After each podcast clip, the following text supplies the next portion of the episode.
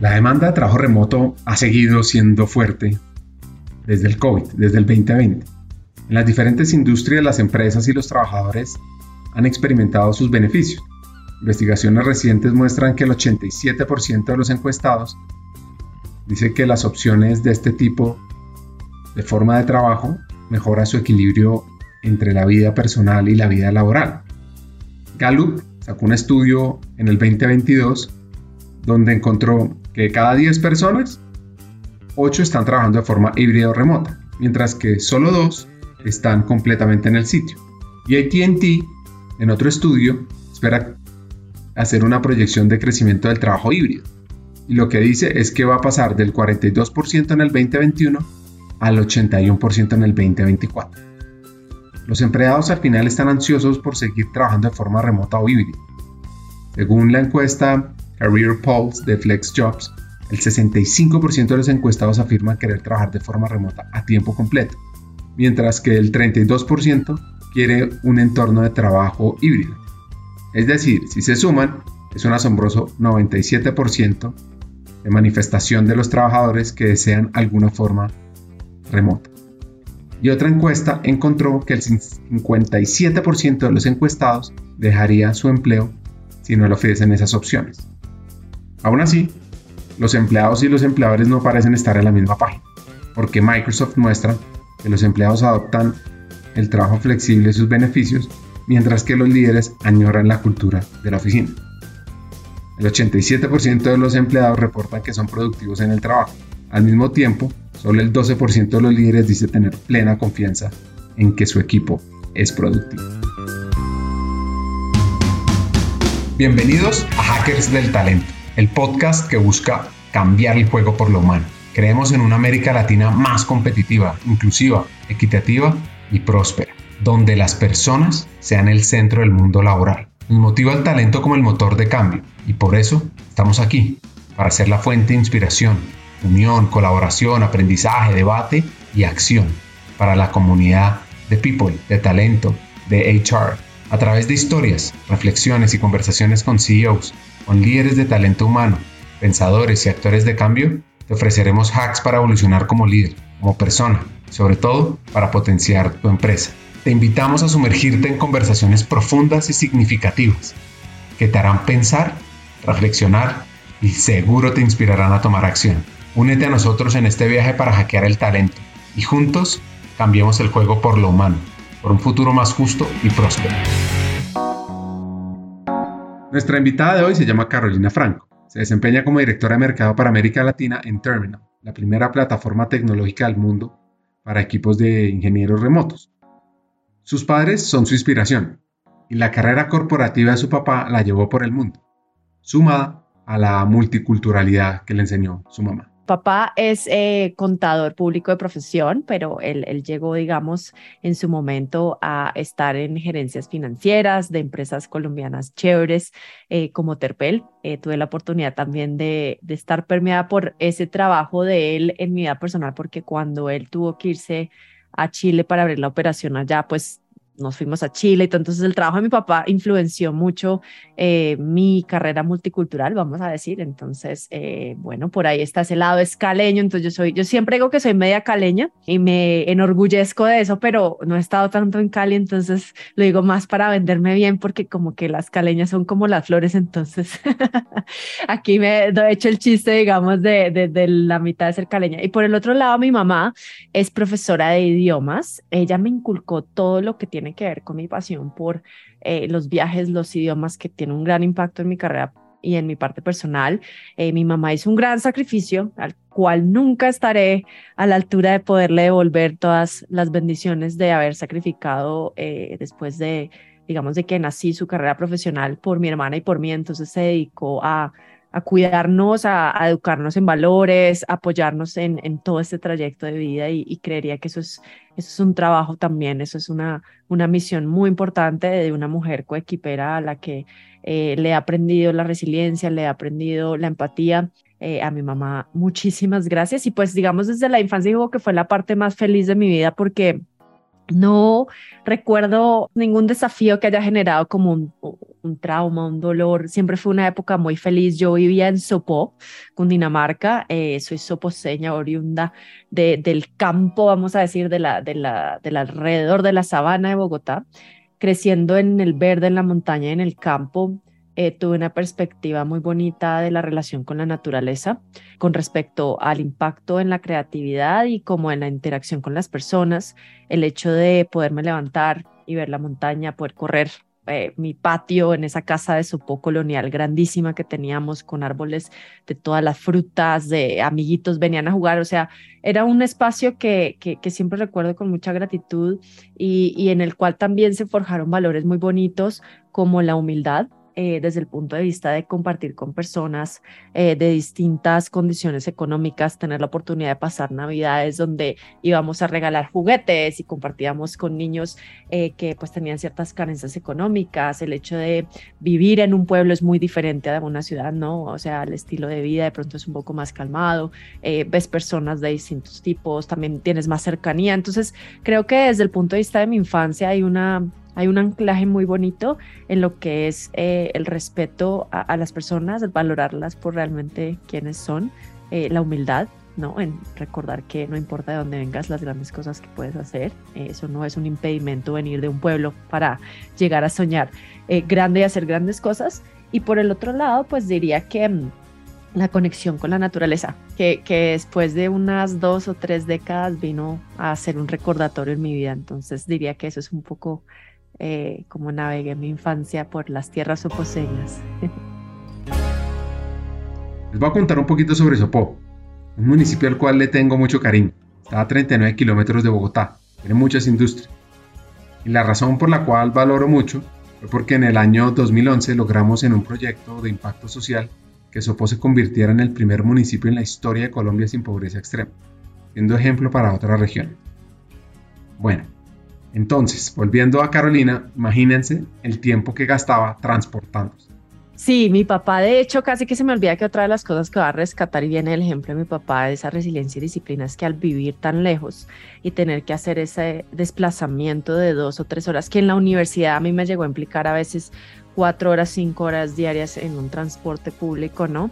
Te enseña mucho la disciplina y eso, y eso mi papá no lo inculcó y no no lo inculcó desde la queja, sino desde el mérito, desde el logro y, el, y desde el superarse, ¿no? O sea, esa disciplina de levantarse a las 4 de la mañana, desayunar a las 5, 5 y media, que el bus o el, si te vas en auto a las 6 por tarde o 5 y 45 tienes que enrutarte para poder llegar a las 7 al trabajo, a las 7 y 45. Yo siempre llegaba de primeras a la universidad y todo eso fueron varios años eh, que, que mi papá lo vi lo crecí viendo, ¿no? Y llegando cansado y a jugar con nosotras, imagínate, aun cuando un papá, yo no tengo la oportunidad ahorita de ser mamá y entenderlo, pero lo valoro desde, la, desde el otro lado y es tener un papá que quería llegar a jugar guerra de medias, eh, juegos de todos los tipos, ¿no? Y cuando viene cansado de dos horas de estar con ese tranco, imagínate, ¿no? Entonces es muy bonito crecer al lado de, personas tan humanas y tan dedicadas, tan entregadas a, la familia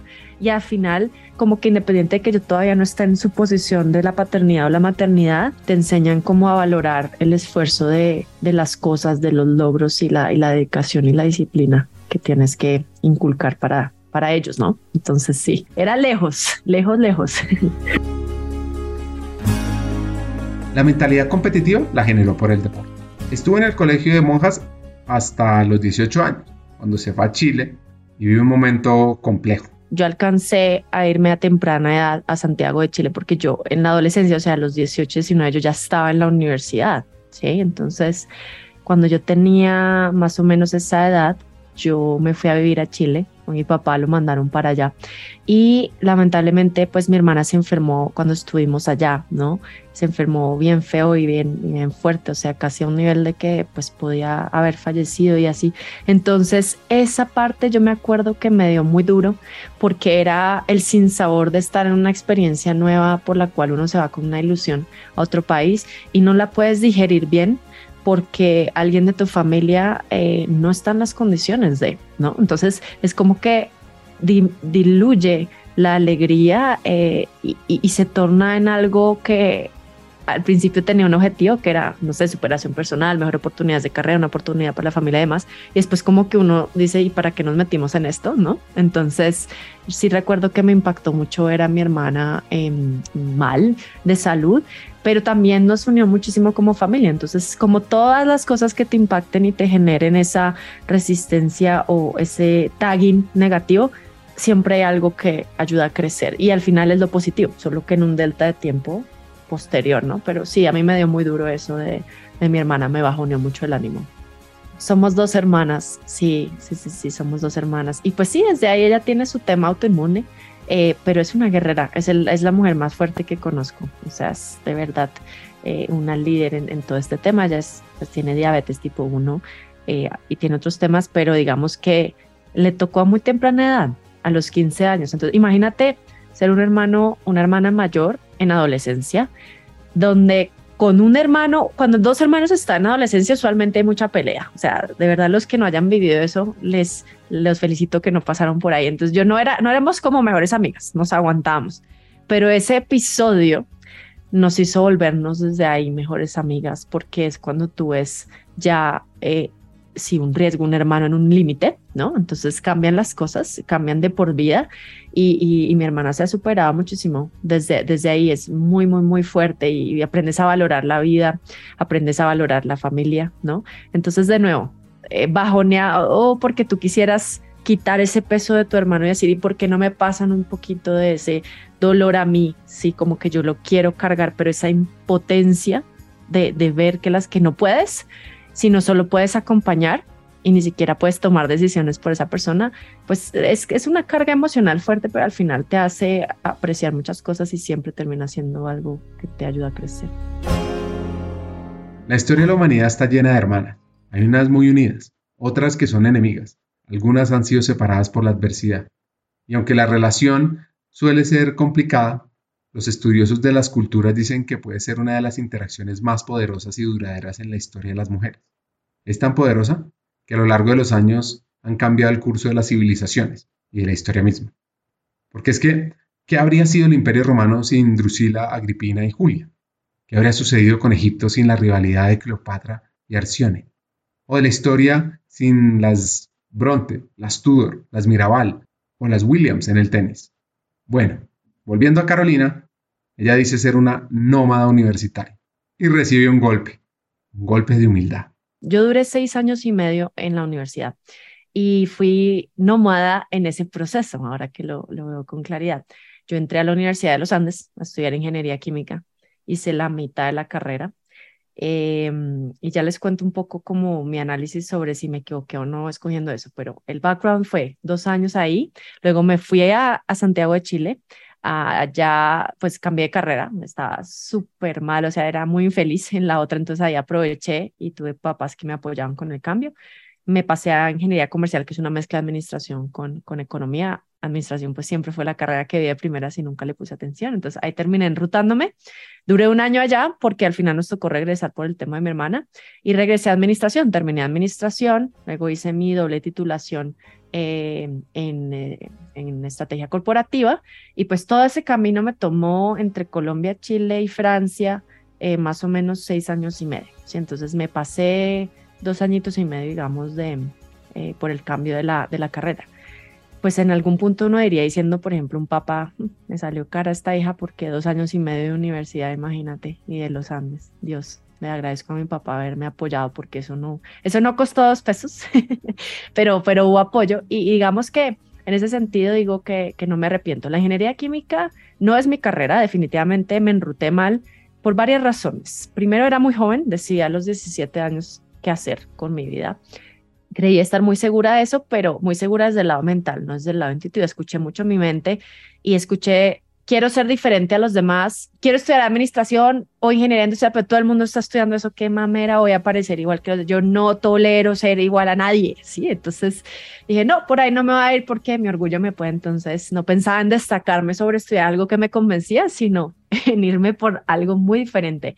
Y en esa época yo tenía un novio también que estudiaba ingeniería química, cosa que también influenció de alguna manera de pronto la decisión.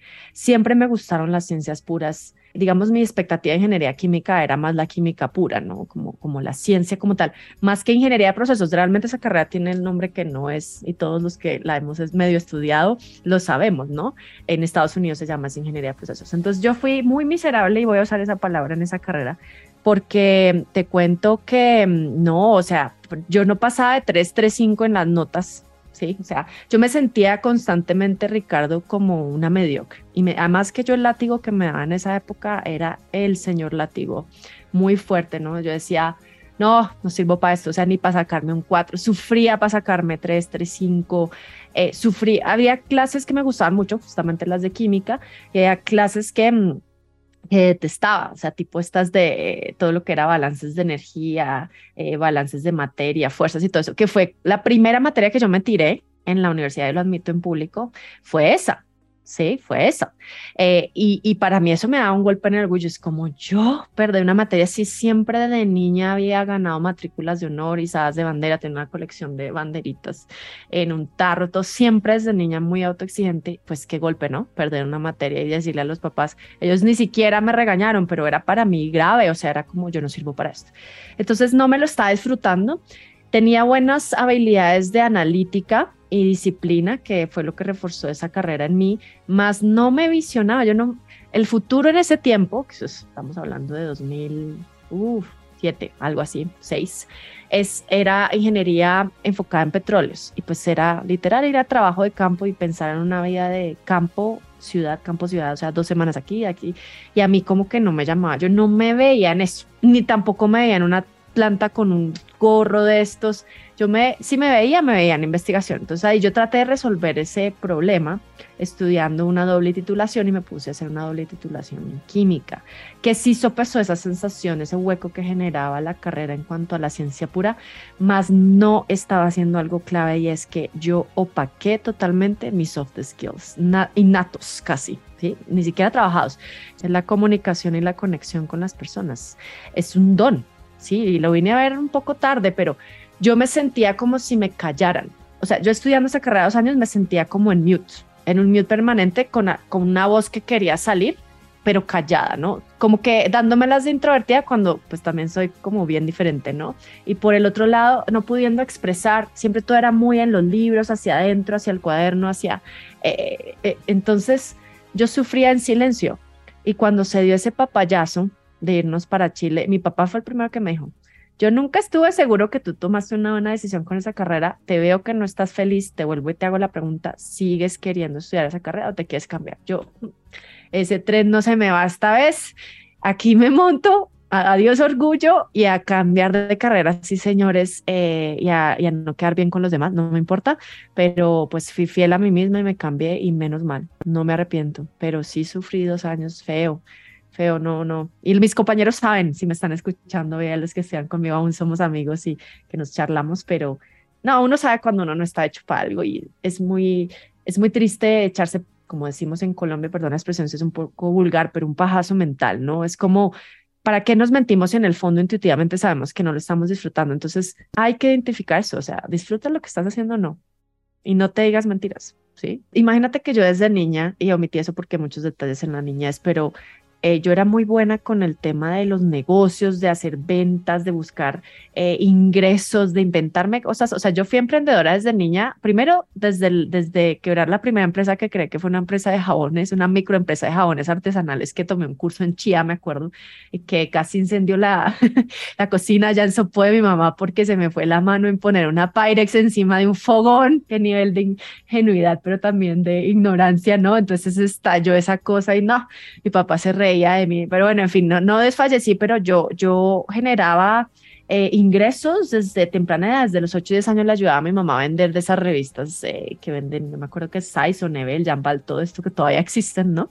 Entonces yo ganaba comisiones, yo me llevaba esas revistas allá al colegio, a veces no era eso, era medio prohibido, ¿no? Yo me ganaba que 100 mil pesos al mes, 100 mil pesos por un niño de 8 o 10 años. Entonces imagínate, cuando yo veo el background de eso, mi papá por eso decía, yo no entiendo para qué estás estudiando ingeniería química si yo son los negocios, pues ahí dije, no, pues volvamos a la base, volvamos a, a lo que yo soy buena haciendo, qué carrera saca esta habilidad, qué carrera usa comunicación. A mí me encantan los negocios, yo me veo haciendo empresa tal, pues ¿cuáles carreras son afines a eso? Administración o ingeniería industrial.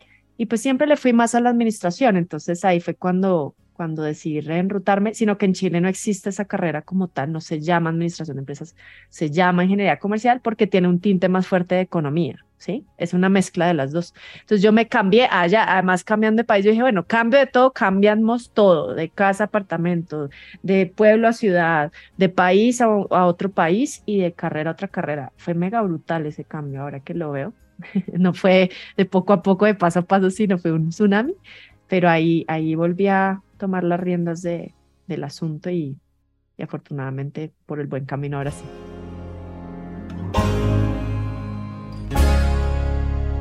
Esta hacker se va a hacer una maestría en Toulouse para continuar siendo estudiante y buscar esa multiculturalidad. Pero, pero, pero, el nivel de francés aún debía mejorar.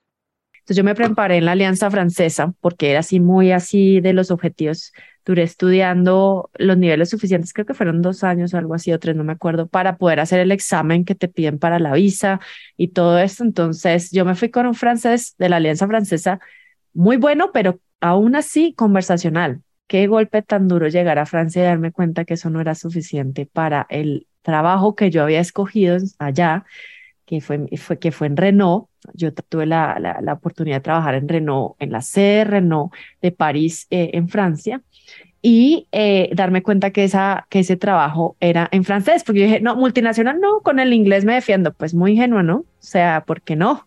Y además los franceses no les gusta que uno les hable en inglés. Entonces, ahí me he golpeado con la dura realidad del francés profesional y aprenderlo haciendo y aprendiéndolo fuerte, con golpes, ¿sí? Porque tenía una jefe poco paciente conmigo y el idioma. Entonces, lo tuve que aprender ahí, sumergiéndome y aprendiendo a nadar y, sufriéndolo un poco, pero también fue una experiencia que, digamos que un poquito a las malas, vamos a decir, la forma de aprenderla, em, me llevó también a donde estoy hoy. El, idioma no se puede subestimar como un, una, una alta habilidad de monetizar una carrera profesional internacional. Puede llegar a ser inclusive más monetizable y altamente monetizable que una capacidad técnica hoy día. Es una habilidad blanda. Se ha demostrado que la adquisición del lenguaje afecta a la neuroplasticidad. Sí, esa capacidad del cerebro para sufrir cambios estructurales en respuesta a estímulos, experiencias conductuales o demandas cognitivas. El vínculo entre la neuroplasticidad y la adquisición del lenguaje ha sido comentado en la literatura, y la evidencia lo que nos dice es que como producto del aprendizaje de un nuevo idioma y la utilización de varios idiomas, se crean cambios en la anatomía del cerebro. Y estos cambios incluyen el patrón de las neuronas funcionales. Pueden ocurrir rápidamente y a cualquier edad. Y esto sugiere que existe un impacto positivo de aprender idiomas en la cognición. Y lo más importante, genera un inicio mucho más tardío de la demencia. Pues su sueño era quedarse en Francia.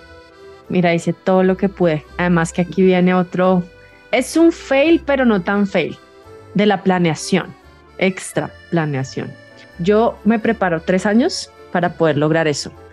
Y mi idea, que yo dejé todas las materias listas, mi idea era, yo graduaba, yo decía, a mí no me importa la graduación, ese diploma que lo recojan mis papás, yo me quedo en Francia y no porque dijera, ah, detesto Colombia, no, pero yo dije, no, yo me voy, yo no me, yo no me voy a volver, voy a buscar trabajo, yo me quiero quedar allá.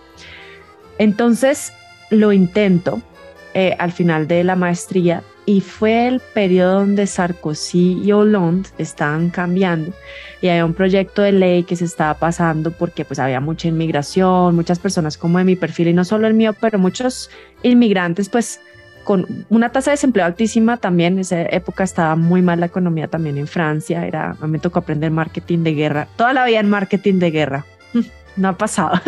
¿Quién iba a saber que me iba a preparar para vivirlo la pandemia otra vez? Pero el tema es como, claro, claro, o sea, me preparé, digamos, para llegar allá y esa, ese proyecto de ley interfirió en poderme quedar porque al final la empresa, por más de que quisiera y todo, pues no estaba fácil la aprobación de esa visa porque yo era una extranjera. Entonces, ¿por qué no le damos ese empleo a un francés? Y me tocó, tocó devolverme. Y cuando digo tocó, pues sí sufrí el regreso y no por Colombia, por, porque no me gusta el país, sino porque me dio en el orgullo y en, uff, todo lo que hice para, pues yo lo veía en su momento, para nada, ¿sí?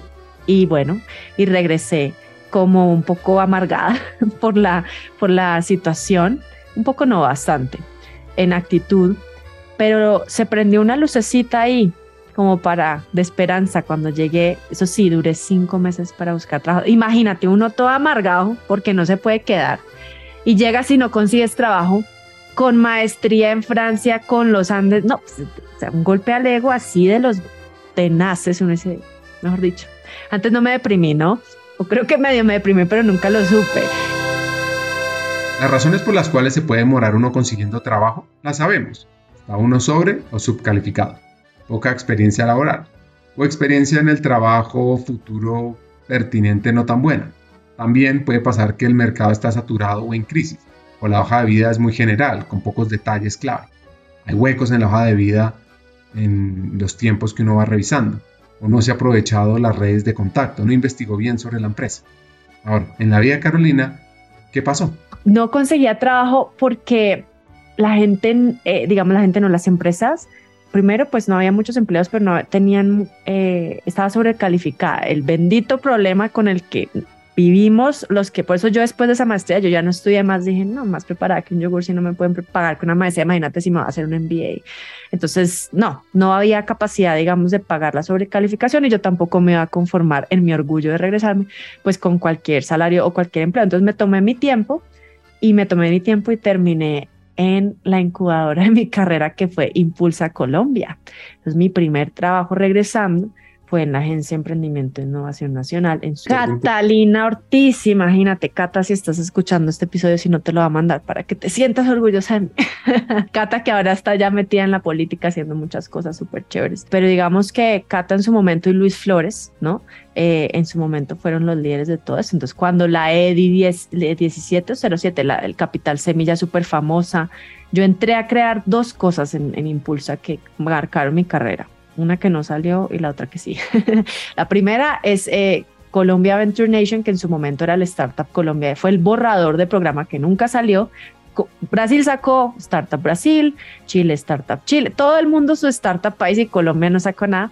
Ese siempre existió, se los quiero decir colombianos, siempre existió. Lo que pasa es que el presupuesto presidencial en ese momento se reasignó a última hora y pues se canceló el programa. Entonces, imagínate la frustración de no haberlo sacado nunca. Pero después sí tuve la oportunidad de ayudar a co-crear EDI 10, creo que se llama, que es la que fue la convocatoria de ángeles inversionistas eh, del matching, el grant uno a uno que daba el gobierno para crear fondos de inversión en Colombia hace 12 años. Entonces, lo chévere fue que conocí el ecosistema, vi los primeros emprendedores. Por ejemplo, cuando Platzi eh, se llamaba, ¿qué? Mejora la, bueno, ahora no me acuerdo bien, cuando Platzi no era Platzi, Rappi no existía, ¿no? O sea, y todos estos emprendedores que después de 10 años se volvieron unicornios, Endeavor estaba empezando, ¿no? Eh, fue muy bonito haber visto eso, eh, el nacimiento de nuestro ecosistema. Y ahí llegué y empezó todo en Colombia. Hagamos una pausa. Como sabes, en Hackers del Talento estamos en una misión, cambiar el mundo laboral por uno más humano, inclusivo y próspero. Sabemos que no podemos hacerlo solos, necesitamos tu ayuda. Te invitamos a compartir este episodio con esa persona especial que está buscando crecer en su carrera o mejorar su empresa. Juntos podemos inspirar a más talentos a sumarse a este movimiento. Queremos que te unas a nuestra comunidad, suscribiéndote al podcast, recibiendo las noticias de nuestra página de LinkedIn o averiguando más en hackersdeltalento.com. No te pierdas la oportunidad de ser parte de algo grande, de marcar la diferencia en el mundo laboral y de transformar la vida de miles de personas porque juntos podemos hacerlo posible. Nosotros ya estamos aquí, dando el primer paso. ¿Y tú te unes a nuestra misión de cambiar el mundo laboral por uno más humano? Hagámoslo juntos. Sigamos con el episodio.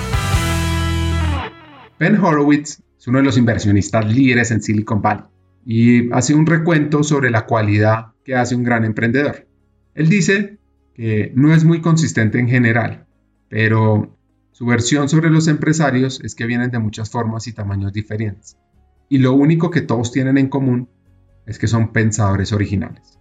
Deben ser capaces de idear su propia nueva visión del mundo y cómo van a mejorar. Y eso es algo bastante raro. Y una de las preguntas favoritas es la pregunta de Peter Thiel, hablando sobre entrevistas de trabajo, que es, ¿qué crees que nadie más cree? Es una pregunta muy difícil de preparar porque diga lo que digas, por definición a la persona que pregunta no le va a gustar la respuesta. Nadie cree lo que estás a punto de decir a menos que digas algo poco original. Yo diría, con mucho, eso es lo único que tienes que tener. La otra cosa son las habilidades de liderazgo, que vienen en muchos estilos diferentes, dice Horowitz. Pero al final del día la gente tiene un querer trabajar para ti y estar motivada para hacerlo por ese sueño. Pues esta hacker le gustó tanto el emprendimiento que se preguntó si ella podía también serlo. La estaba pasando bueno, pero ¿sabes qué fue lo que pasó? Que ver tantas personas, tantos emprendedores crear cosas me generó un FOMO inmenso. Yo decía, ¿y yo qué hago acá como empleada? O sea, ¿qué, qué no tengo yo para hacer lo que están haciendo ellos? ¿No?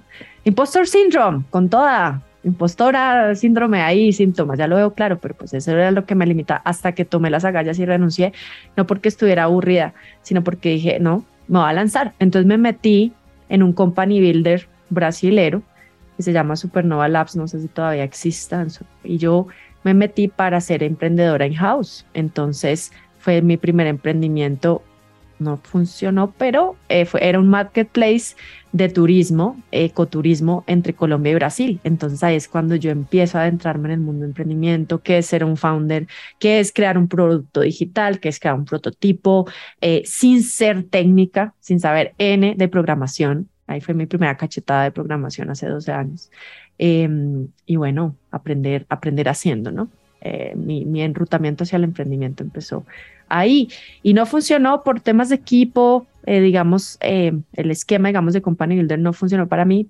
No es fallecí, quedé con la espinita y después me terminé yendo a Brasil. Yo dije, bueno, esto no funcionó, pero me gustó Brasil, quiero otra experiencia internacional, me voy a a, vivir a Sao Paulo. Me voy como product manager porque me fascinó product design y yo no venía de product, yo era marketer o estratega, ¿no? Entonces, y aquí empiezo a aprender haciendo, ¿no? Liderar un equipo pequeño de developers, todos eran hombres, en eh, Control, que todavía existe, que es un Google Analytics de, de, todo el manejo productivo ganadero de producción de leche y carne. tampoco era zootecnista, pero era muy buena en entender necesidades de usuario y plasmar prototipos. ¿sí? Entonces empecé a aprender product management y a, y a, y a usarlo liderando un equipo eh, de desarrollo y aprendí código auto aprendido, me metí en un bootcamp de una startup en Nueva York, que todavía creo que sí, se llama One Month, de los primeros que enseñaban HTML, CSS, Ruby, Java. Yo aprendí haciendo, pero no me gustaba, o sea, sí me gustó frontend, no me gustó backend, oh, odié el backend, el Ruby no me entró por ningún lado. Y bueno, ya aprendí como que ya esas nociones me dieron más confianza para entrar en la parte técnica de liderar equipos de productos digitales. Y pues ahí tuve mi experiencia en Brasil, me iba por más tiempo, duré menos tiempo, duré seis meses. Startup Brasil era el programa que me abarcó, digamos, para poder irme allá. Se regresó a Colombia porque encontró algunos riesgos. Le sumó a su perfil al portugués. Encontró un espacio fuera de serie en IBM, pero, pero, pero.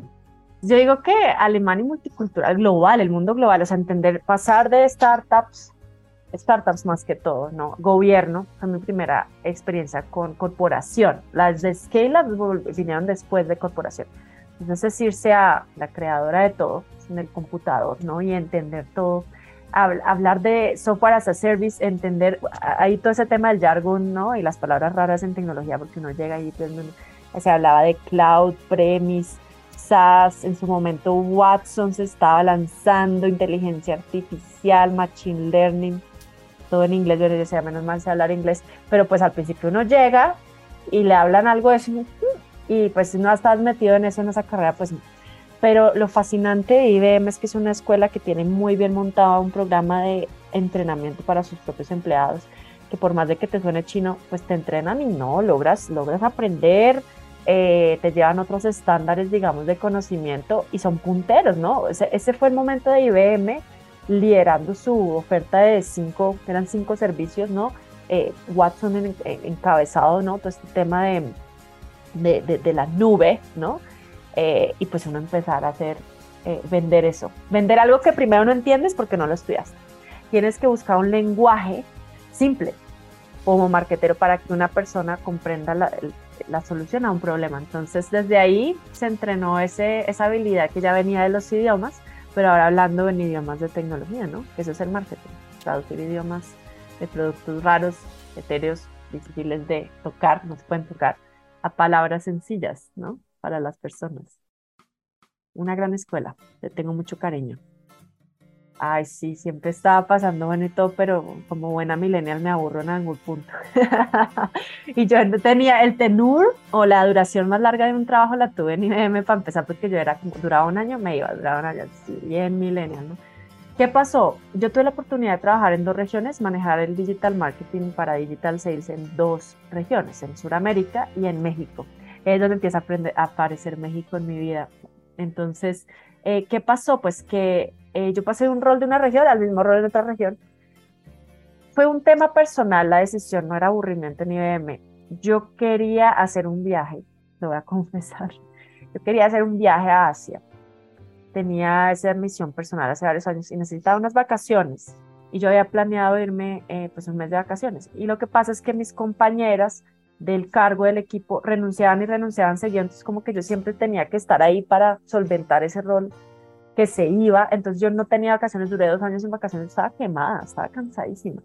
Y pues cuando me negan el permiso de vacaciones, ahí lamentablemente puse un límite profesional, primera vez en mi vida. Esto lo saben mi jefe y todos si lo escuchan otra vez. Zero hard feelings.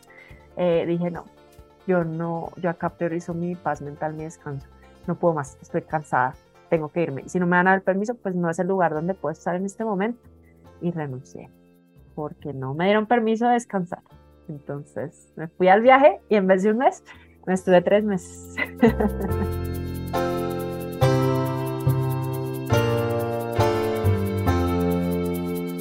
Esto me recuerda a esa nueva mirada hacia los empleados, buscan bienestar, donde ven que el trabajo es importante pero no lo es todo. Y eso forma hoy parte clave de la nueva experiencia para los empleados. Les voy a contar un poquito sobre Vietnam, antes de que sepan lo que le pasó a esta hacker colombiana. En algunos países occidentales la carrera docente ha recibido menos atención y se ha infravalorado, por lo que es genial ver que los maestros son altamente respetados y admirados en Vietnam. Hasta hay un día nacional para honrar a los maestros, el Día del Maestro Vietnamita, que se celebra el 20 de noviembre de cada año. Y ese día los estudiantes expresan gratitud y respeto a aquellos que les comparten el conocimiento, se celebran las escuelas con muchas actividades como canto, baile, recitales, deporte, exhibiciones. Incluso los exalumnos a menudo traen flores y regalos y visitan a sus maestros en sus hogares. Ser maestro en este país es un honor. Ojalá aprendamos de ello. Retomando el viaje a Asia, un pequeño problema en Halong Bay. La tengo clarísima, el peor susto de mi vida en un viaje, haber perdido el pasaporte. con siete, ¿con qué? Cinco visas, imagínate lo recuperé, pero esos momentos, horas en los que duró refundido, peores sustos de mi vida. Ah, me lo retuvieron en, en un hotel donde me estaba quedando, llegué a Hanoi, a Vietnam. Dura esa llegada también, porque, uy, eso es un cambio muy brutal. Y uno llega y yo me estaba quedando, ponle un día, dos días en Hanoi y yo me iba a ir a Halong Bay. Y en Halong Bay, eh, pues el paseito del barco y todo esto allá por esas islas maravillosas, y cuando yo, a mí me retuvieron el pasaporte en la entrada del hotel. Lo bueno fue que regresé al mismo hotel, pero yo me fui a Halong Bay, yo ni me di cuenta que no me había llevado el pasaporte porque nunca me lo pidieron, o yo creí que sí, no sé. Yo volví ese paseo y cuando busco el pasaporte no está, entonces imagínate el susto de pensar que yo lo había dejado en el barco en Halong Bay que quedaba cinco horas en carretera de, de Hanoi, ¿sí? Y yo, yo, ¿cómo me va a volver? Si tampoco es que tuviera un montón de plata para contratar un taxi que me lleve y me traiga cinco horas y ya va a pagar un tour.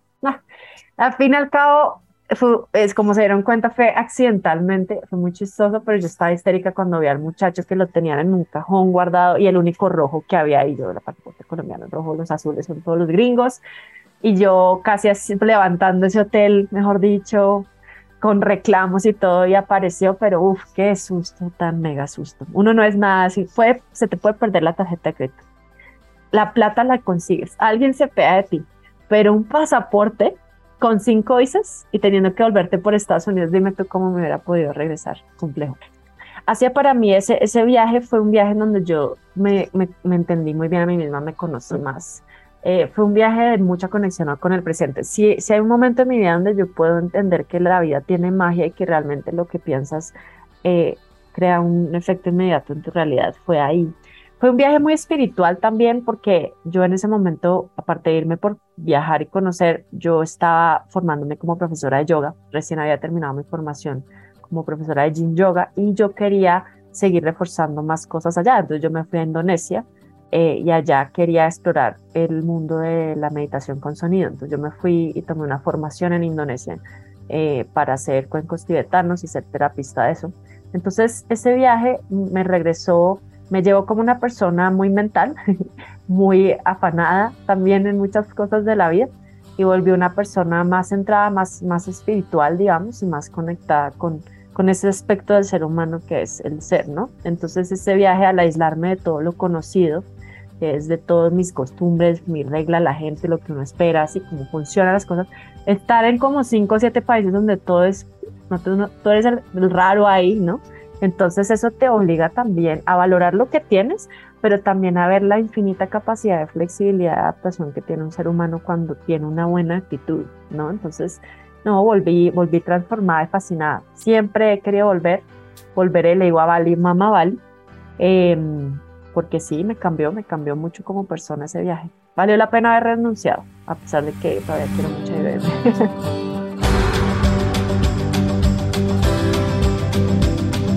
Regrese a Asia con un as bajo la manga, trabajar en una startup que buscaba hacer un servicio de suscripción para recibir flores con Inculab. Un equipo de Nueva York en forma de freelance es contratada y tuvo varios retos.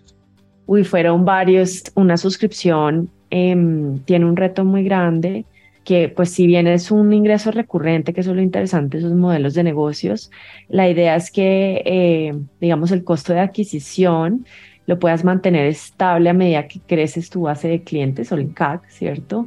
Y a su vez también, pues, eh, el margen, el margen del, del negocio. Entonces, eh, para que pudiéramos generar buenos números había que generar una buena experiencia con las flores y, de cliente. Eh, el tipo de producto es un producto ocasional vendido para decoración, entonces el reto es que el, el, americano, la americana que lo va a usar en su casa, pues se enamore y le dé casi que un síndrome de florero vacío, que es lo que le llamamos en su momento, para que esté comprando su ramo de flores, su bouquet, cada 15 días, cada 20 días, que pues era como realmente el valor agregado de nuestro producto, que era la duración, ¿no? Entonces, ¿cómo haces para crecer ventas y mantener un negocio que no tenga churn, ¿cierto? Que el churn rate no se le baje demasiado acelerado, con un producto que no es que sea de la canasta familiar. Ese fue uno de los retos en mi primer rol como Customer Experience Manager. Y el segundo que diría más grande, porque hay, muchos dentro de Enjoy, pero creo que este es un reto que tomo como muy positivo, es abrir una línea de negocio nueva ah, para el tema de eventos. Imagínate que eh, pues nos estaba yendo también con las suscripciones que empezamos a decir, bueno, ¿cómo diversificamos y cómo ampliamos la base? Pues hagamos, eh, mandemos flores para eventos. Esto va desde conferencias, eh, matrimonios, corporate gifting, se evaluaron, digamos, varias, varias cosas, ya venían investigadas inclusive por el equipo, que pues a mí me, que me montan la posibilidad del, del tema de matrimonios, de liderar una línea de negocio de tema de matrimonios, y me pareció espectacular la idea. Primero, pues un reto porque las novias son súper exigentes, son eh, quien haya trabajado en, en, en, matrimonios, en esta industria de weddings, sabe lo exigente que es una pareja que se va a casar y lo grave que es no quedarle bien con alguna cosa. Aquí los fotógrafos, el venue, las flores, todos llevamos por igual el maquillador. Entonces, abrimos esa línea de exportación, eh, primero intentando ver cómo nos iba con flores ya eh, armadas para que llegaran listas para los matrimonios, incluido el buquete de la novia. Por eso digo que un riesgo altísimo, porque donde le quedes mal a una novia el día de tu matrimonio, pues imagínate, teníamos hasta política de garantía, entonces la presión de cumplirle a la novia fue un reto grandísimo, exportar flores de Colombia a Nueva York en invierno, a, bueno, los sitios Chicago, mejor dicho, hicimos milagros con muchas cosas, o en los otros calores por allá Florida, donde estaba en pleno verano, entonces qué flores utilizar que no se fueran a marchitar, el, sistema de hidratación, todo, ¿no? Entonces realmente fue un viaje hermoso haber lanzado esa, esa línea y tuvo muy buena acogida, logramos posicionar esa línea de negocio durante dos o tres años consecutivos, de lo que supe, como top eh, florista en Estados Unidos en la lista de The Not, que es como, em, como un curador eh, como de, las mejor, de los mejores vendedores de distintas categorías, entonces eso te da un sello de garantía y te reconoce ante el mercado como, como un super proveedor. Entonces imagínate llevar a Colombia un producto colombiano hecho en Colombia como top distribuidor de flores. Una, un ejercicio maravilloso y del cual me siento pues muy orgullosa de haber hecho parte. A ti que nos estás escuchando, te pregunto, ¿quieres convertirte en un líder excepcional de talento humano en América Latina? Pues en Hackers del Talento Latam, nuestra misión es formar a los futuros líderes estratégicos, tecnológicos y transformadores del mundo empresarial, que sean ejemplo de la humanización de las empresas. Así que te invito a unirte a nosotros y te invito a aplicar a nuestra academia Hackers del Talento Latam, donde podrás invertir en tu crecimiento personal y en tu evolución como líder de talento. Este programa pionero en la región ha formado ya a cientos de futuros líderes en los últimos dos años, de compañías extraordinarias Así que te preguntarás, ¿por qué la academia es la mejor opción para mí? Pues hay cuatro razones. Profesores, estudiantes, contenido y metodología. La primera, los hackers de talento serán tus profesores. Son CEOs y CHROs o vicepresidentes de talento de compañías líderes en la región. Aprenderás desde la experiencia y la práctica de seres humanos maravillosos que están marcando la diferencia en sus compañías. 2. Serás parte de una comunidad de líderes inspiradores, pues te conectarás con otros estudiantes como tú, que son personas que trabajan incansablemente por un mejor futuro de América Latina, de sus empleados, con años de experiencia clave en el área y en empresas increíbles. 3. Contarás con un contenido relevante y actualizado, pues es que la Academia de Formación consta de 20 sesiones sincrónicas con temas fundamentales como mindset para hackear el talento, ser futuristas, aumentar el impacto y la influencia en tu compañía, conectar y movilizar el negocio, toma de decisiones, data, inteligencia artificial, liderazgo transformador, diversidad, equidad e inclusión, humanización y mucho más. Y por último, experimentarás un aprendizaje fuera de serie, con coaching entre pares, sesiones de debate, retos y además tendrás acceso a contenido asincrónico para aprender a tu propio ritmo sobre People Analytics, experiencia del empleado, desarrollo, talento y mucho más. Así que, ¿te imaginas liderando la transformación de las empresas en América Latina junto a los mejores hackers del talento? Únete a nuestra academia de formación y sé el cambio que quieres ver en el mundo empresarial. Aplica ahora en nuestra página web hackersdeltalento.com y conviértete en ese hacker del talento que siempre has querido ser. Pasa a otra industria, al mundo SaaS, Software as a Service y llega a Top Talent. Entonces, después del neobanco, eh, se me dio la oportunidad de ingresar a la industria de talento, que por eso estamos acá. la industria de talento donde Avanza está también, pero desde el lado de la empleabilidad y entré a TopTal, eh, que es una plataforma de eh, freelancers, de trabajo de contractors en, en cinco áreas principales em, de negocio y entré a Growth, que es como en donde he desempeñado antes del rol actual, pues la mayoría de mis últimos cinco años, entonces un rol de mucho análisis, eh, de, hipercrecimiento, de montar experimentos de marketing para, que un equipo se mantenga a la vanguardia en cuanto a demanda em, y crezca a dobles dígitos permanentemente o permanente no, pues vamos a decir de manera recurrente que permanente es tan difícil. Entonces ahí entro a, a Total eh, como Growth Manager de pequeñas y medianas empresas en el marketing de, de growth de Total global. Entonces tenía toda la, todo el mapa a disposición. Así que cambia. Uno de los principales retos es la excelencia en el hipercrecimiento. Ha sido muy valioso. Total diría que es el equipo de marketing eh, de más alto desempeño en el que he podido trabajar probablemente.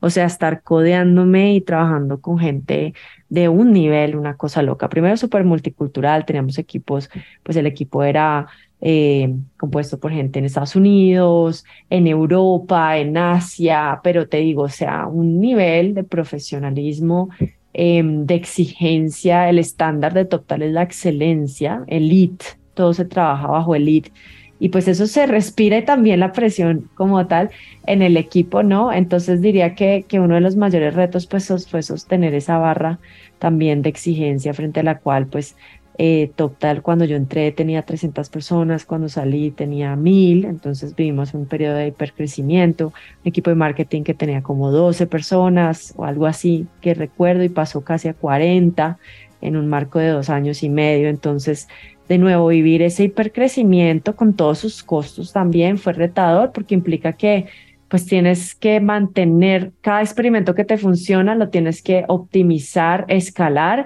pero tampoco es que te funcione para tres años, ¿no? Eso es lo que pasa mucho en marketing. Todo se, se llama un fade out o un sunset, ¿no? De los experimentos. Entonces hay que estar buscando nuevas formas de crecer constantemente, nuevos canales, constantemente nuevas formas de comunicación, campañas, que es, eh, pues que es cansador en el sentido de mantenerle el ritmo, ¿no? Porque te exige que no te puedes recostar mucho en, en tus tácticas porque pues en, en, algunos meses se vuelven obsoletas por los cambios de mercado. Entonces sería como uno de los grandes aprendizajes. Y el otro, eh, desde el punto de vista de estar en una compañía 100% remota, o sea, remote first y trabajando fully remote, no partially remote, que había hecho eso antes en mis otros trabajos, incluido el de IBM, tenía, yo negociaba eso, la flexibilidad.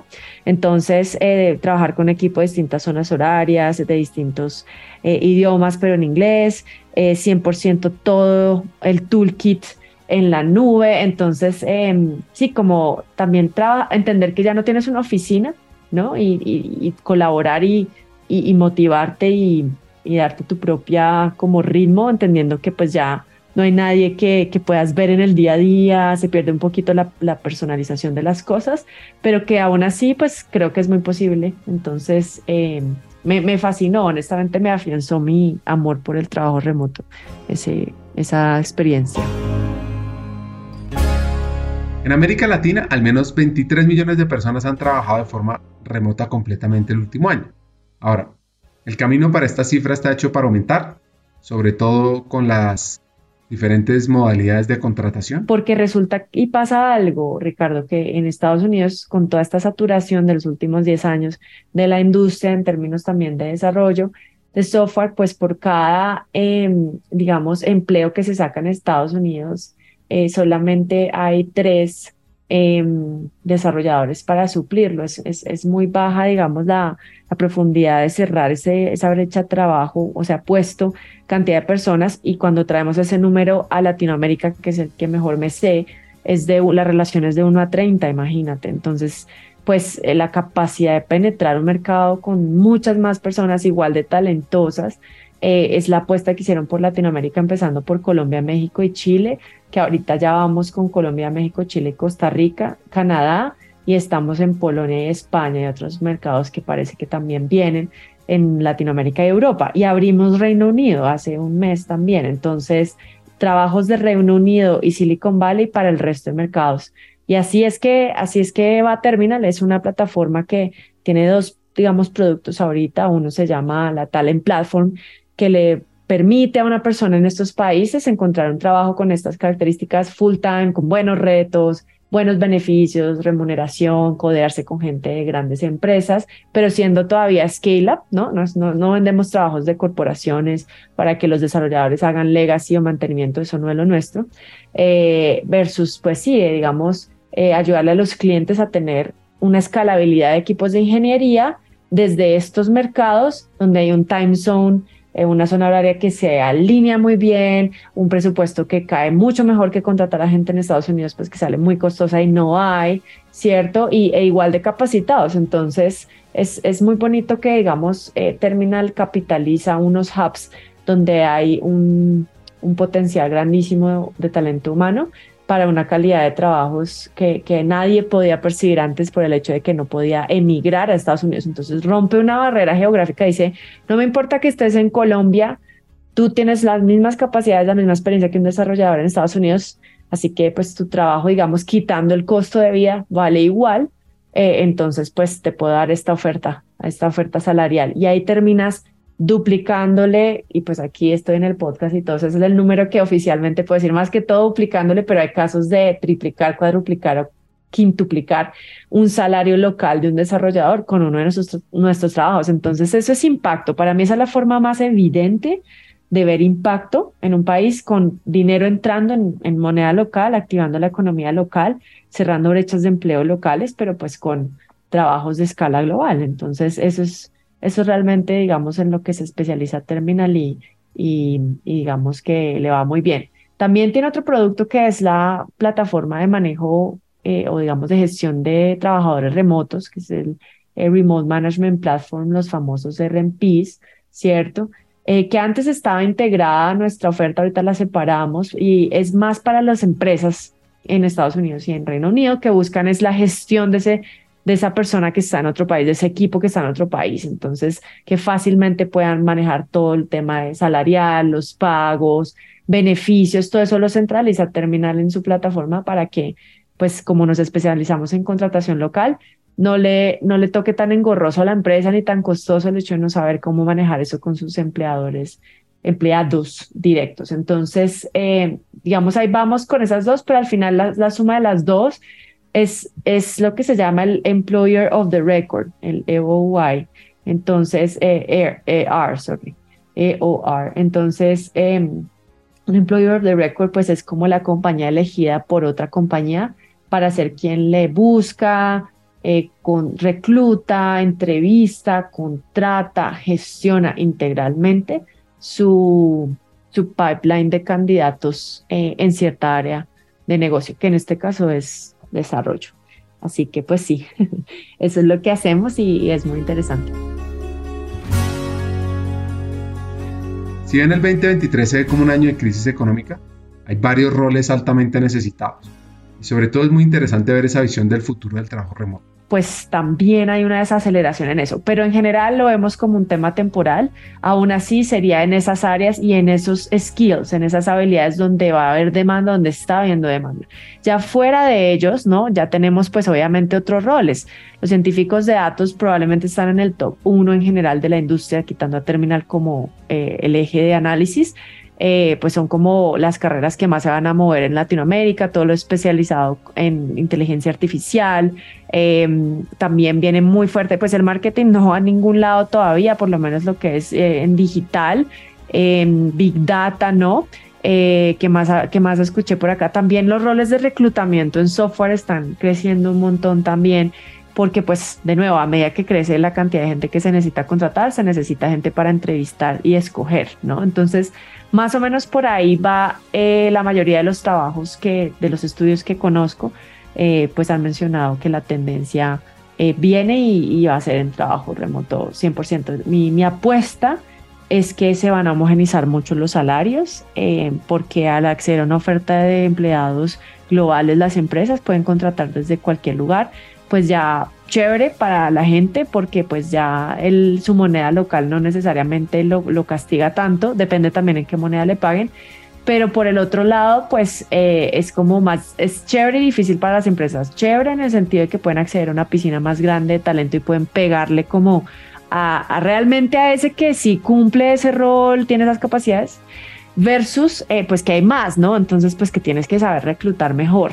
tienes que saber evaluar mejor, porque al haber más, pues también hay mucho ruido, ¿no? Entonces, em, el, futuro del trabajo remoto definitivamente llegó aquí para quedarse. Probablemente se vean esquemas híbridos, eh, sobre todo en las empresas no remote first. Las remote first no van a ser híbridos. Lo único híbrido que existe en remote first es el offsite, que es la reunión anual que se hace para poderse encontrar con equipos y eso depende de las empresas si tienen el presupuesto para hacerlo. Y eso no denota un trabajo híbrido. Un trabajo híbrido es estructural desde el punto de vista que se definen unos días de colaboración en un espacio en donde está una oficina. Entonces yo digo que vamos a seguir viendo el trabajo híbrido tal vez, sobre todo pues para las que no son remote first o probablemente para que aquellas que quieran promover una cultura de integración y colaboración porque se genera un agotamiento de los equipos al estar 100% virtuales y quieran invertir en un coworking para eso y quieran dar ese beneficio, pero es más, quieran, no que realmente los empleados lo estén eh, exigiendo. Es más como darle un beneficio sexy para que de pronto a quien le importe ese tema diga que sí, pero no necesariamente va a ser pivotal para ser relevante en una oferta laboral para una empresa. Realmente lo pivotal en, lo, en la economía que estamos viviendo va a ser 100% salarial, la liquidez. sea, las liquidez, va a haber una guerra por otra vez liquidez, ya estamos en esa guerra, ¿no? Por mejores salarios eh, y digamos beneficios que al final se, se traduzcan en dos cosas, en flexibilidad y en liquidez, que es lo que la gente está buscando ahorita. ¿Cómo funciona este mundo de trabajo remoto con las tasas de cambio? Sí, en este momento Terminal, te hablo por Terminal porque hay muchas plataformas y cada una hace cosas diferentes.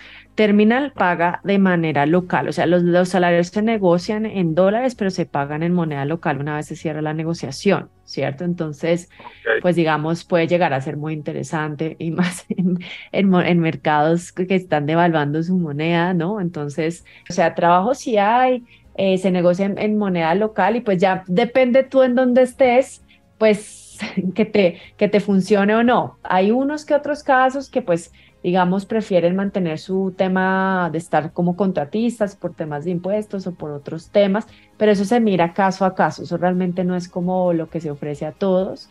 Em, y pues vamos a ver qué pasa, ¿no? Porque con la coyuntura actual puede que toque adaptar algunas cosas, más sin embargo, pues en la actualidad eh, los beneficios son locales y se te paga como empleado local con todo lo legal de tu país, o sea, prestaciones sociales, de salud, eh, de pensión, los ahorros que, que, pues sean obligatorios, ¿no? Y bueno, ya hay el tema tributario que aplique acá país, pero lo chévere es que hay muchos otros beneficios. Termina la apuesta muchísimo a la flexibilidad, o sea, al, y al aprendizaje. Hay, hay gastos, por ejemplo, para que tengas tu oficina de trabajo remoto súper bien, súper ergonómica. Hay un video muy, muy chido, muy chévere de uno de nuestros eh, miembros que está por ahí en el YouTube, que se llama Ignacio Alonso, y él muestra cómo, cómo es su oficina. Yo me enamoré de su oficina cuando la dije, wow.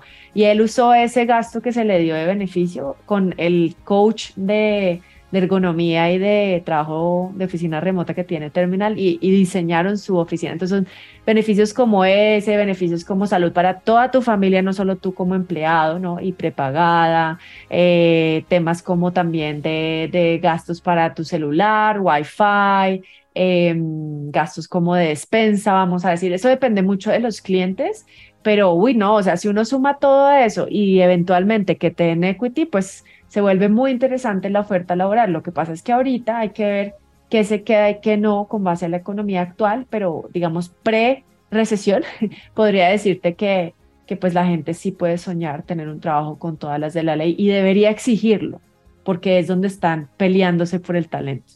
Es con eso, con esos beneficios. Así se abre esta guerra por el talento. Así es, estás compitiendo y esto pone a las empresas, depende del ángulo donde lo veas, pone tanto a los empleados, pues genial en la homogenización, ¿no? A la persona que recibe porque es como, wow, ya no me castiga tanto la geografía. Si te castigan una cosa, hay que ser muy claros en eso, tampoco quiero, digamos, tener una expectativa irreal. Hay un costo de vida en cada país, ¿cierto? Entonces, no es lo mismo vivir en San Francisco que en Bogotá, no es lo mismo vivir en Nueva York que en Ciudad de México, ¿cierto? Entonces, pues ahí digamos que no va a ser exactamente igual porque el costo de vida tiene que ajustarse. Pero cuando hablamos por el lado de experiencia, eh, llámese capacidades técnicas y años trabajando haciendo eso que tanto pues dices que sabes hacer, pues entonces ahí sí hay homogenización. Entonces, y ya no es una barrera al lenguaje. De hecho, pues aquí en mi invitación, quien no sepa inglés al 2022 cerrando 2022, Dios mío, la cantidad de dinero que está dejando sobre la mesa es que ya no es negociable, se va a volver obsoleto un profesional que no sea bilingüe. Entonces, eh, pues mi invitación es a que, pues primero aprovechen porque estas son las posibilidades.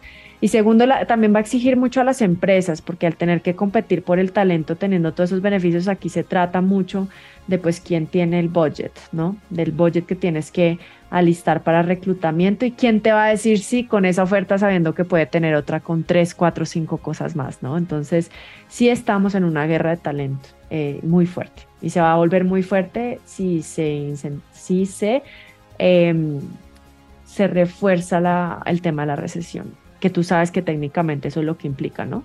Eh, mayores, mayor costo de vida, mayor inflación, mayor tasa de desempleo. Entonces, si llegamos a enfrentar esa situación, pues de nuevo eh, hay que conocerlo, ¿no? Y hay que saberlo. Entonces las empresas no sé qué tanto vayan a ajustar sus paquetes, probablemente lo hagan. Y desde el otro lado, pues desde el empleado, pues es saber a, quién le apuesta y cómo le apuesta, que al final no sea una industria que le pegue tan duro una etapa como económica como esta. A pesar de una potencial crisis económica, donde pueden disminuir el número de empleos en general, Lo que sí puede pasar es que se busque talento capaz, con experiencia en regiones en desarrollo. Sí, totalmente. Y por eso es una oportunidad mucho para nuestros países, eh, porque pues eh, ya no van a priorizar eh, digamos, el, gasto de un talento local, sino bueno, ahora sí tocó crear este equipo de ingeniería en Colombia, en México, tal. Puede que ya, o sea, si te soy honesta, porque hay que realmente ponerlo también así y estamos dando información clara y estando en la punta de la lanza de este mercado aquí, pues es mejor hablar claro y es, eh, sí, las, las empresas no si entramos en recesión y eso pasa, la cantidad de empleos sí se van a disminuir. O sea, hay que ser realista, ¿no? Pero eh, digamos que, pues sí, ellos van a decir, bueno, ya no contrato 10 ingenieros, contrato 5, contrato 4, pero ¿de dónde los, dónde los traigo? Sí, porque el presupuesto ahora me toca bajarlo 10, 15%, 20%. Entonces, ¿qué mercado me suple esto en el que su costo de vida y tributario y más los otros costos de empleabilidad me cuadren con esta matemática. Entonces ahí es donde vienen a jugar mucho los países emergentes como propuestas para cerrar esas brechas de empleabilidad que sí o sí estas empresas van a tener que hacer si quieren sobrevivir con sus productos tecnológicos. La otra forma de sobrevivir es ajustando el gasto y el costo y es despidos, ¿no? Y eso está pasando, eso ya está pasando. De nuevo, estando aquí en el mercado en punta de la lanza, no quiero asustar a nadie, pero eh, pues sí, o sea, no, eh, 10%, 14%, 11% de recortes ya están empezando a ocurrir en Estados Unidos en muchas empresas tecnológicas conocidas. Entonces hay que prepararse, ¿no? Entonces las empresas van a priorizar mucho es el talento capaz, o sea, aquí viene una oportunidad mucho para el senior también, ¿no? Es el talento capaz con, con, experiencia y que, me, y que me cae mi presupuesto, porque tal vez no va a haber tanto espacio para entrenar gente desde cero. ¿Sabes? Eh, que no tenga experiencia, porque si no tienes el budget vas a reducir personas, con menos personas tienes que poder hacer lo mismo, ¿sí? Entonces, e, esa es la realidad que estamos viviendo y de nuevo cambió mucho en el último mes, a la pitch que podría estarles dando en enero de este año, pero vale la pena compartirlo para que la gente se informe y también sepa qué hacer. Para ir cerrando el episodio, un par de consejos. El mejor consejo que me han dado y el mejor consejo dado. Entonces, el mejor consejo recibido siempre hay tiempo para lo que es realmente importante. Yo seguramente en este episodio no lo hablamos, em, pero sí puedo, puedo confirmar que conozco que es el burnout, lo he vivido, sí, ya lo he vivido, digamos, de manera muy evidente y profesional y personal. Entonces, yo solía creer y yo tenía unas respuestas muy automáticas como, no, es que no tengo tiempo, o no hay tiempo para eso, es que no hay tiempo. Sí, o siempre como cuestionando la falta de tiempo y llenándome de una cantidad de cosas por hacer, cuando realmente cuando uno aprende a priorizar, esto suena muy fácil, o es fácil decirlo, pero otra cosa es hacerlo y hacerlo bien. Y yo creo que la humanidad tiene un problema de priorización ahorita. Si realmente todos aprendiéramos a priorizar lo que es importante para cada uno en nuestras vidas, siempre va a haber tiempo para eso, siempre, ¿sí?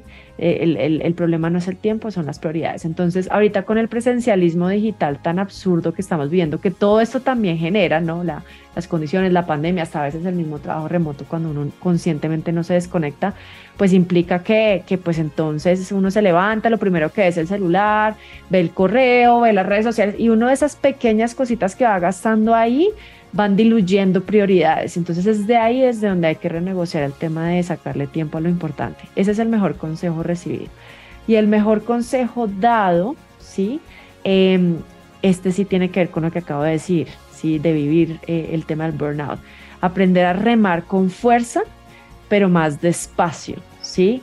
Usualmente em, es hacer las cosas despacio, menos cosas, pero mejor, menos cosas pero más creativas, menos cosas pero con más impacto, bien hechas, termina dando mejores resultados aquí una cantidad de cosas pequeñas que quieren mostrarle al mundo lo hiper enfocado, hiper ejecutor que yo soy, ¿cierto? Porque ahorita hay mucha gente eh, hyper driven y yo soy super hyper driven también, pero creo que he tenido una lección muy fuerte con eso y es que la velocidad, viniendo de un equipo de growth, la velocidad no siempre es la mejor respuesta en el largo plazo, entonces eh, aquí es donde se junta mi primer consejo, ¿no? Casi que este mío abarca el, que me dieron. Priorice bien para que escoja menos, para que lo haga mejor, para que en el largo plazo usted, su familia, su economía, su carrera profesional eh, tengan mejores resultados, eh, le den mayor satisfacción, le den, mejor como retribución de manera personal, profesional, emocional a, a, cada persona, ¿no? Remar con fuerza, pero más despacio. Y lo digo porque remar, porque a mí me encanta el mar, me gustan los deportes acuáticos y me gusta remar, lea al agua. Entonces yo también lo veo en el mar con las olas. No usualmente remar como un loco, te sube a una ola para surfearla, no eso no es lo que realmente te sube a la ola. Lo que te sube a la ola es la, digamos, la, potencia y la cadencia correcta para que te la disfrutes. Si no, se te pasa o te revuelca. Entonces me gusta mucho ese ejemplo porque en la vida pasa igual. Cuando uno rema a la loca sin saber para dónde va, o, o lo deja el tren o el tren se estrella. Entonces, ese sería mi consejo. Hagan menos cosas y mejor. Conversamos con Carolina Franco sobre su vida, su infancia en un pequeño pueblo, la multiculturalidad, los cambios de empleo, la mentalidad de los jóvenes, el mundo del trabajo remoto y su futuro. Acá vienen mis tres hacks. El primero, ser multicultural significa tener una ventaja competitiva en el mundo del trabajo en los próximos años, sumado a la importancia de aprender y dominar el inglés. 2. Latinoamérica tiene una gran oportunidad para potenciar su talento en el mundo de tecnología. Aprovechémoslo. Y 3. Cultivemos la mentalidad competitiva. Hasta un siguiente episodio y sigamos hackeando el talento.